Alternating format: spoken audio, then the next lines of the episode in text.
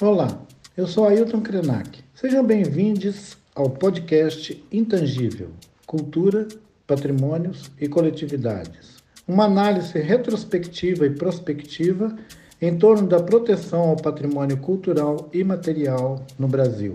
Nesta temporada, abordaremos o livro Patrimônio Material e Políticas Públicas no Brasil: Trajetórias e Desafios, organizado por Inês Virginia Soares Youssef Campos e Raul Lanari. E contará com a mediação de Vivian Barbu, mestre em arquitetura e urbanismo, escritora, e também de Guilherme Varela, advogado, gestor cultural e diretor do Instituto Cultura e Democracia. Este programa é uma iniciativa da Secretaria de Cultura e Economia Criativa do Estado de São Paulo, com gestão e produção da organização social Amigos da Arte. Acesse este e mais de 3 mil conteúdos gratuitos na plataforma culturaemcasa.com.br ou baixe o app.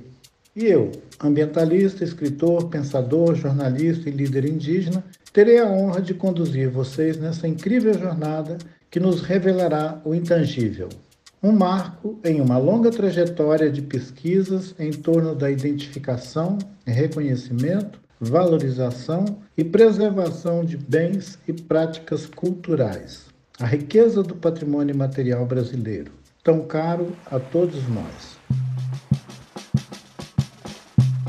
Os labirintos de ruas coloridos, tomados por uma feira infinita, nela é possível ver um pouco de tudo e de todos: expressões culturais, comidas, panelas, roupas, jeitos de vestir, aromas e muito mais isso é patrimônio imaterial vivo e em constante transformação. Assim como os bares que ficam numa histórica rua do Rio de Janeiro e que em suas paredes e em seus espaços guardam não só as memórias, como também um jeito de ser e de viver do povo carioca. Todas essas palavras tentam gerar uma definição para aquilo que só é possível definir vivendo ou estando representam também a imaterialidade da cultura brasileira. E nesse contexto, difuso e ao mesmo tempo diverso, o registro como patrimônio pode permitir que esses ambientes e tudo que é vivenciado em seus espaços continuem existindo. O I do imaterial e o IN do intangível definem os fenômenos pelo que eles não são e não pelo que eles são. Então, quando se frequenta um determinado espaço físico onde se encontra o comércio, mas que também carrega uma memória que reúne narrativas ligadas à construção de identidades coletivas, que histórias que conectam e fortalecem identidades humanas, nacionais, regionais e locais, a troca de mercadorias e sua diversidade existem não apenas sob uma perspectiva econômica, mas, acima de tudo, existem relações interpessoais que envolvem pensamentos e ações de indivíduos diferentes. Dentro de um mesmo espaço físico, interações que abrigam uma vasta subjetividade de valores, com temáticas ecléticas que reúnem gerações e gerações. Sua ambiência promove relações de sociabilidade, diante não só das relações comerciais, mas também de compadrio, reciprocidade, fidelização. É lugar de um entrelaçamento inseparável de relações sociais e suas materialidades. Esses espaços são, na verdade, um grande museu antropológico, um espaço sociológico, histórico, cultural, a partir de outros referenciais de divisórias espaciais os sons, os cheiros, as cores, os sabores que os compõem são capazes de transformar um espaço físico em um organismo vivo que atende a diversos gostos, que trazem o caráter espontâneo dos costumes e gestos habituais de quem os frequenta. Nesse sentido, percorrer esse labirinto é como trilhar por um emaranhado de caminhos que sempre nos leva onde queremos chegar.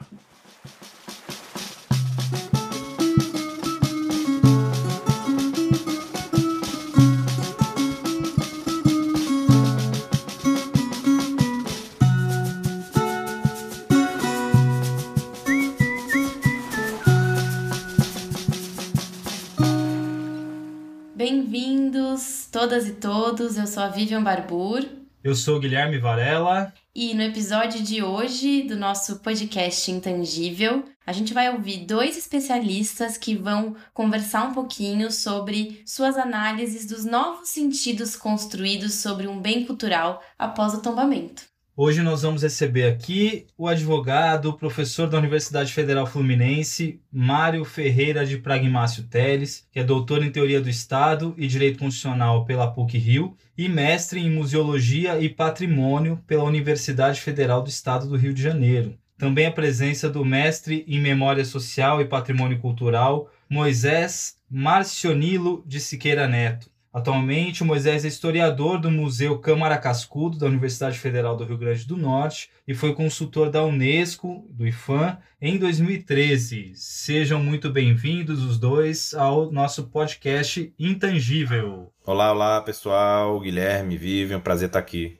Olá, Vivian. Olá, Guilherme. Que prazer enorme estar aqui na companhia do Mário. Estendo essas minhas boas-vindas a todos e todas que nos escutam agora também desejo hoje que a gente possa ter uma conversa sobre um tema tão encantador, né, que a gente possa trocar bastante experiências e ideias aqui agora. Legal, pessoal, obrigada. Vamos já logo começar então com uma primeira pergunta para os dois. É, a gente queria que vocês pudessem explicar o que é um sítio cultural e como que esse espaço ele é protegido juridicamente para que ele possa continuar existindo no âmbito do patrimônio cultural e material. As manifestações culturais que acontecem nesses espaços são incluídas no processo de registro? Bom, sítio cultural é um termo novo, inclusive, tá? Assim, eu vou mostrar para vocês aqui como ele se aplica no município do Rio de Janeiro, mas a rigor não é um instrumento definido em âmbito federal ou diria tradicional no campo do patrimônio cultural. Inclusive a própria terminologia, ela é um pouco redundante, né? Porque a rigor todo sítio é cultural, mas no município do Rio de Janeiro, né, que é a experiência carioca que eu estudei e escrevi sobre isso, ele é um híbrido de um instrumento urbanístico com um instrumento de preservação do patrimônio cultural. Então, o próprio plano diretor da cidade, que ele é de 2011, ele define num capítulo próprio, né, para a paisagem cultural e sítio cultural, uma definição que é até peculiar, que ele diz que é o espaço da cidade de domínio público ou privado,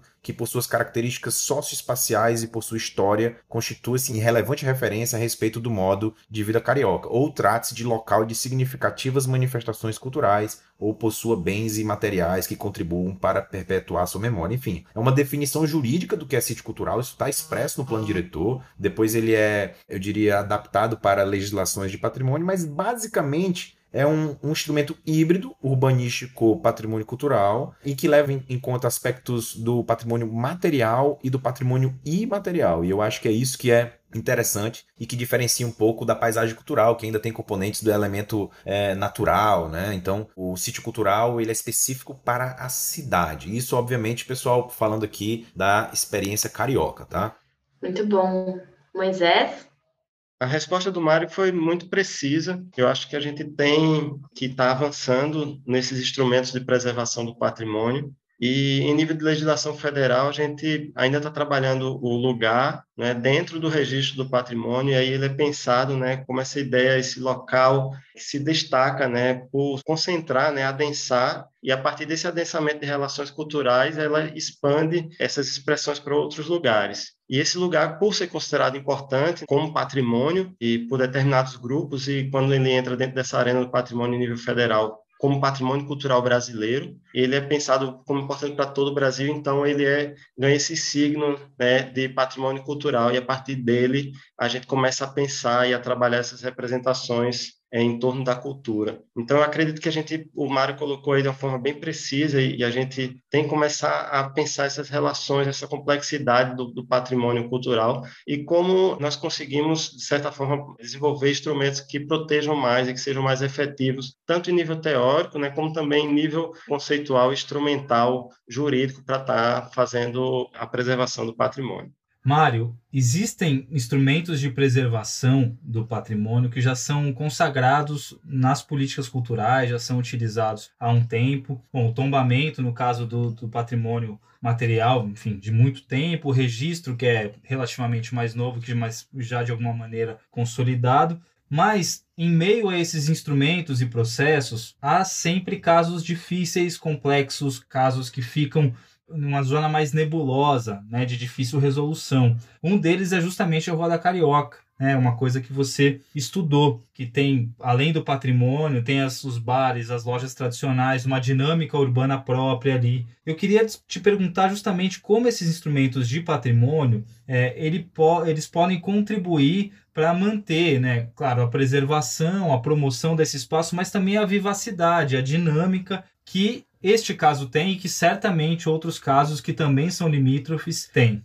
Bom, essa pergunta é muito difícil. Eu diria que quem responder vai ganhar o prêmio Rodrigo Melo Franco de Andrade. Talvez o Moisés possa dar uma pista pra gente. Mas o espaço que eu, que eu estudei, que foi a Roda Carioca, ele é muito singular por esses aspectos que você mencionou, né? De ser um sítio cultural, para utilizar o termo que a legislação utiliza e que os instrumentos urbanísticos ligados ao patrimônio cultural também utilizam. É, mas num, num contexto político muito singular, porque foi no contexto de Copas e Olimpíadas. A cidade do Rio de Janeiro estava passando por transformações urbanísticas grandiosas. Então, eu diria que nem todos os instrumentos disponíveis dariam conta desse caso que é complexo. Para você ter uma ideia da Rua da Carioca, os imóveis foram tombados, as atividades econômicas tradicionais, né, os bares, uh, os comércios tradicionais foram registrados. Ainda houve a tentativa de desapropriação, não foi efetivada, mas nada disso deu conta e veio a crise financeira logo depois e os lojistas começaram a ser despejados, né? Então a, a, a lógica era basicamente era manter a rua pulsante, coisa que não aconteceu por fatores alheios ao do campo do patrimônio cultural. Os instrumentos foram utilizados, mas eu diria que eles não tiveram, não, não foram eficazes, né? O que dá uma pista de que é necessário conjugar outros instrumentos que fogem ao campo que a gente está acostumado, né? De planejamento urbano ou de preservação do patrimônio cultural.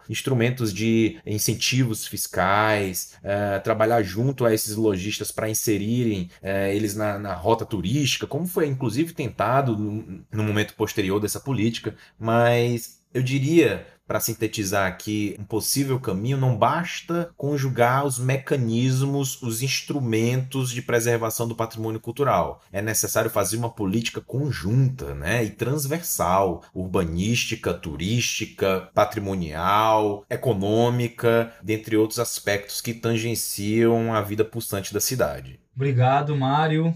Já aproveitando então a toada, eu queria fazer uma pergunta para o Moisés. Moisés, a pergunta trata sobre essa dicotomia entre patrimônio material e imaterial. É um assunto que traz muita reflexão dos pesquisadores, que domina o debate e que é importante de alguma maneira, porque assim como você, várias pessoas que refletem sobre o assunto tratam justamente sobre a manutenção dessa dicotomia como algo que divide, hierarquiza, que de alguma maneira dissolve a ideia una orgânica do patrimônio cultural, né, como uma coisa a ser tratada de maneira unitária. E essa reflexão é uma reflexão que certamente você faz quando trata de Campina Grande, da feira e das outras feiras também que você estuda. Eu queria te perguntar sobre isso. Como é possível conciliar essas duas instâncias do patrimônio, material e imaterial? É, como isso se dá, essa conciliação, nos instrumentos que efetivam o registro do bem material, enfim, no caso da feira, mas outros casos também, e emendando a pergunta se você sente que a comunidade tem participado desse processo de registro, de salvaguarda, de proteção, como tem se dado isso? Guilherme, é preciso superar essa dicotomia. É, já tem tempo né, que a gente está ensaiando essas críticas e tentando trabalhos conjuntos que façam com que esse passado que a gente separa material e material fique de, de fato no passado. Né? Tanto na teoria como na prática, a dicotomia de patrimônio material e imaterial ela é extremamente empobrecedora. Quando a gente vai para o campo do patrimônio, a gente está o tempo todo lidando com, com o óbvio, né? de que o material é suporte do imaterial e o, e o material precisa existir para que aquela materialidade ela tenha significado e ela funcione dentro da, da construção social. Então, a gente está lidando com o campo da cultura. Né? O patrimônio está dentro do campo da cultura e o campo da cultura é o campo da complexidade. É um desafio urgente para quem trabalha no campo patrimônio superar e enfrentar essa complexidade. Vai ser enriquecedor para todos os lados, né? para quem trabalha de forma multidisciplinar, transdisciplinar, né? a gente começar a desconstruir essa fronteira que é extremamente imaginada.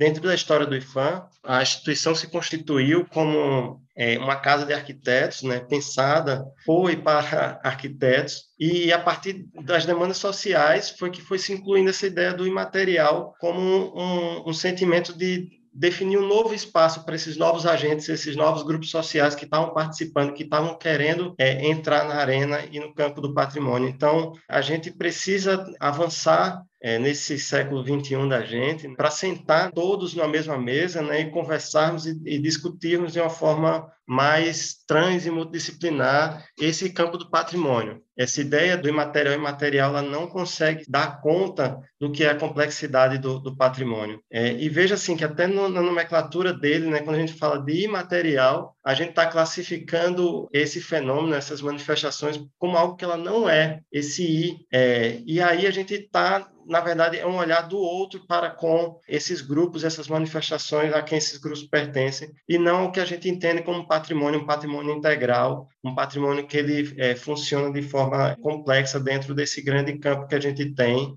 da cultura brasileira. Então nossa crítica vai para esse para esse encontro, né, de que a gente precisa pensar de uma forma mais complexa o, o patrimônio cultural brasileiro. A nossa crítica dentro do trabalho também foi até a separação desses dois processos, né, o, o tombamento e o registro dentro da legislação brasileira. O registro ele acabou funcionando à espelho do tombamento, é muito parecido, apesar de ter algumas atualizações que também caberiam ao campo do patrimônio material. Os procedimentos técnicos são basicamente o mesmo que o tombamento. E no final, todos dois se tornam patrimônio cultural brasileiro. Então, a gente precisa refletir, e eu acho que é um desafio para essa nova geração que está chegando para trabalhar dentro do campo do patrimônio, como a gente integra e pensa o patrimônio como patrimônio cultural brasileiro de uma forma mais é, que evite essas dicotomias falsas, né, que ela não tem respaldo dentro da, da nossa sociedade. E aí você perguntou sobre a participação da população. Bem, dentro do caso da gente da, da Feira de Campina Grande,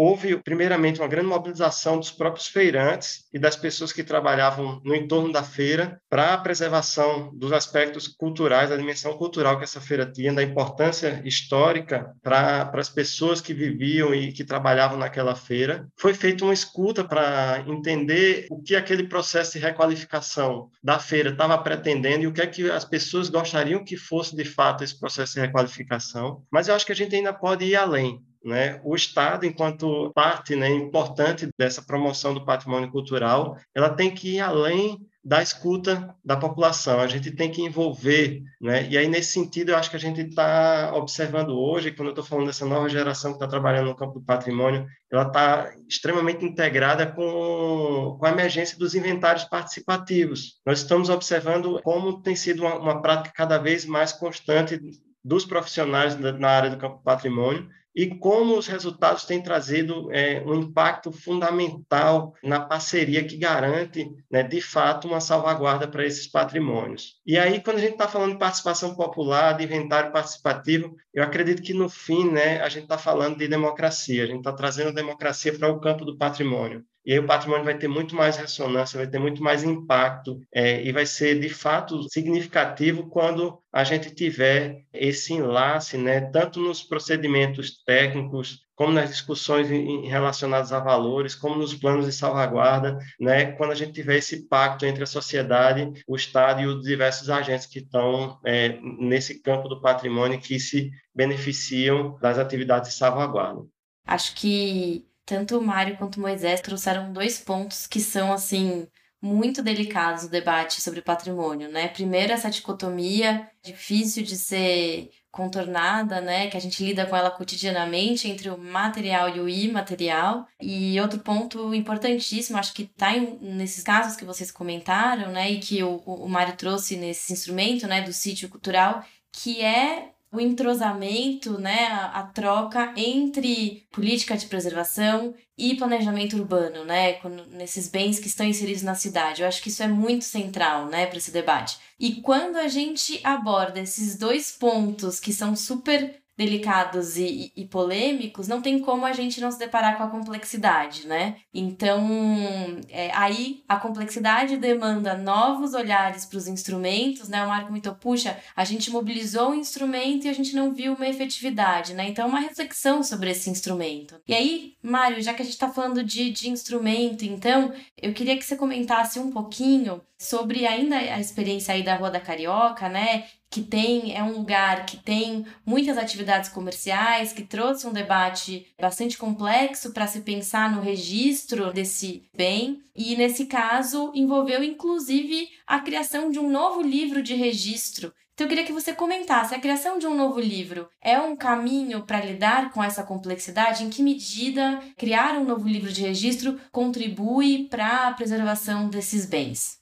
Pensar o patrimônio imaterial no contexto urbano, ele é muito difícil, né? Como você já, já abordou aí na sua pergunta. No caso da Rua da Carioca especificamente, né, eu preciso explicar aqui para deixar mais claro, foi criado um quinto livro de registro, porque há uma, uma legislação municipal de tombamento e de registro também, aos modos da legislação federal, só que a experiência carioca, ao que me consta, é a única que criou um quinto livro de registro, porque existe essa possibilidade, principalmente quando o bem de natureza imaterial ele não consegue se enquadrar num dos outros quatro livros de registro, né, as formas de expressão, celebração, lugares e saberes, né? Então, no Rio de Janeiro foi criado esse quinto livro de registro, que é o, livro de registro das atividades econômicas tradicionais e notáveis. E é uma experiência peculiar porque o que foi reconhecido como patrimônio material não é o compartilhamento do espaço físico do comércio com a manifestação de patrimônio cultural e material. O que foi reconhecido como patrimônio cultural e material, ou seja, o que foi registrado é a atividade econômica. Então isso é algo muito singular no campo da política cultural, porque não é o ofício do barbeiro ou o modo de fazer o doce na confeitaria, é a confeitaria, é o barbeiro, o negócio barbeiro. O que leva a outras questões que fogem do campo do patrimônio cultural e do nosso domínio, como por exemplo, e se o negócio quebrar? Se o negócio for a bancarrota, como é que fica a manutenção e a continuidade desse patrimônio cultural e material? É claro que nesse quinto livro, que já tem uma, uma dezena de bens registrados, como atividades econômicas tradicionais e notáveis, há saberes envolvidos e outras manifestações, como por exemplo uma loja de guarda-chuvas encravada no meio da Rua da Carioca, que não só vende guarda-chuvas, mas como também faz guarda-chuvas, né? Uma, uma vitrine, inclusive, muito melancólica é, no centro da cidade do, do Rio de Janeiro, mas que está lá resistindo e continuando o seu negócio, né? Então, é, esses aspectos relacionados ao quinto livro do registro é um mecanismo que existe na legislação federal, né? Cabe ao Conselho Consultivo abrir esse quinto livro caso se crie ou se tenha bens de natureza imaterial que não se encaixam nessas categorias. O que per si já é um problema, né? Porque categorizar já é um problema. Você colocar nas caixinhas ali aonde esse bem de natureza imaterial se enquadra acaba, como diz o professor Piano Bezerra de Menezes, quartejando o bem. Então, no caso do Rio de Janeiro, sentiu-se a necessidade de criar um quinto livro. Poderia, por exemplo,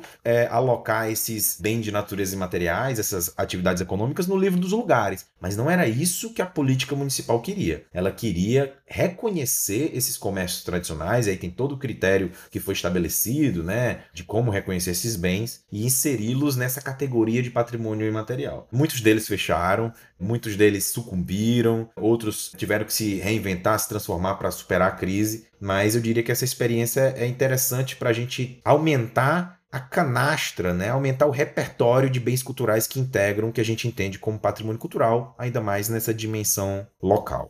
Muito bom. Se o Moisés quiser comentar.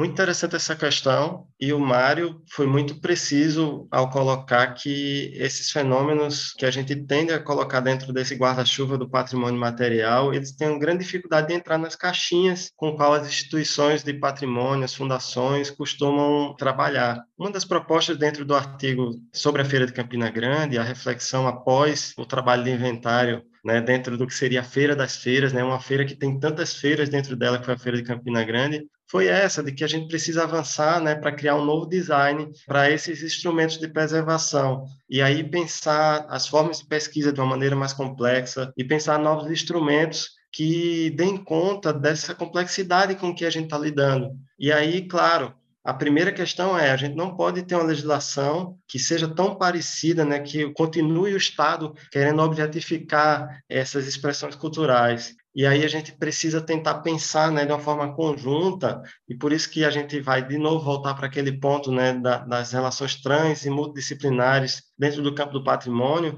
para a gente trazer o pessoal do direito, o pessoal da, da, arquitetura, o pessoal da história, o pessoal da antropologia, e a partir disso a gente está criando é, novos instrumentos né, e que possam dar conta desse campo complexo que é o campo da preservação da salvaguarda do patrimônio. Então, o, o Mário foi muito feliz na colocação dele, e eu acredito muito nisso, né, de que a gente não é mutilando o bem que a gente vai conseguir garantir a salvaguarda dele. Somente o título né, de patrimônio não vai garantir também essa preservação de determinados bens. Então, a gente tem que pensar um pouco além, um pouco fora dessas caixinhas que as instituições dão para a gente. E aí o direito é um, é um grande aliado para resolver esses tensionamentos né, que a gente tem nas relações dentro do patrimônio, mas a gente também tem que pensar de uma forma mais casada com outras disciplinas como antropologia, arquitetura, história, enfim. Bom, é, acho que a gente fica então com várias reflexões e desafios. E a gente tem uma pergunta no final que a gente está chamando de pergunta pílula. Que testa o poder de síntese das pessoas.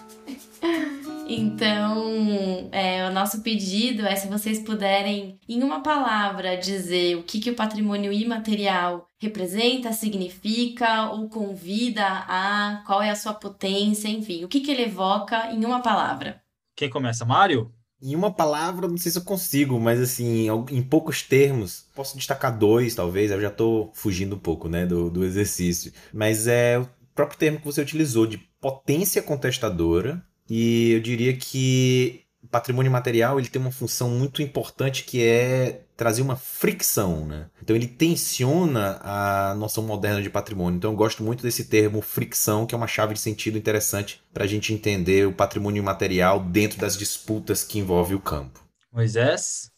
Bem legal. Eu acredito no compartilhamento. Acho que o patrimônio material ele tem essa característica de gerar sentimentos para a gente compartilhar e, e, dividir tanto espaço, né, lugares, sítios, como o Mário bem colocou, mas como dividir também formas de expressão. E a gente tem, enfim, o compartilhamento seria, para mim, essa palavra que tem a força para trazer a imagem do patrimônio para cá. Muito bem, chegamos ao final de mais um episódio do podcast Intangível. Agradecendo imensamente Mário Pragmácio Teles, Moisés Neto. Obrigado pela presença de vocês, foi ótimo papo, foi muito legal tratar do patrimônio material nesse percurso vivo, festivo, dinâmico das feiras livres, das ruas de comércio, enfim, muito legal. Queria saber se vocês querem deixar um tchauzinho para os ouvintes do nosso Intangível. Queria agradecer o convite, mandar um abraço para todo mundo da equipe técnica do podcast e dizer que foi um prazer conversar aí com o Guilherme, com a Vivian, com o Moisés e dizer que fico à disposição para trocar uma ideia depois com vocês sempre que me chamarem. Muito obrigado pelo convite. Guilherme, Vivian, muito obrigado. Foi maravilhoso esse encontro de hoje. Mário, assim, encantado com, com suas palavras, né? Toda essa sabedoria aqui conosco hoje.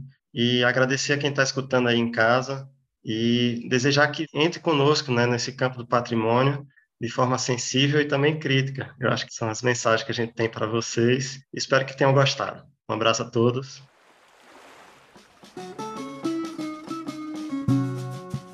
Depois de tudo que ouvimos, pode-se dizer que o aprendizado no campo do patrimônio é tão intenso e constante quanto a diversidade e a multiplicidade dos territórios e suas culturas. Quando olhamos para as experiências como aquelas que foram citadas, nota-se que, independente de novos livros ou registros serem criados e contemplarem o que existe em cada local, ainda assim é preciso compreender o que deve ser de fato feito para que o tombamento tenha efeitos de continuidade. Entender os percursos sobre o que de fato acontece após a patrimonialização permite compreender o que falta para que a política não esteja somente no papel ou no título e passe a operar transformações efetivas nas realidades discutidas. Quando se trata de disputas territoriais, pode-se dizer que o tombamento permite que uma série de atividades tenham continuidade e permanência. As políticas para o patrimônio cultural no século XXI necessitam de um novo e criativo design para sua dimensão narrativa, mais concentrado com as questões multidisciplinares, necessidades e desejos da sociedade em geral. Operar o registro de patrimônio dessa natureza, que abrangem aspectos materiais e imateriais, deve-se considerar as celebrações, as formas de expressões, lugares, como também os costumes tradicionais desenvolvidos ali.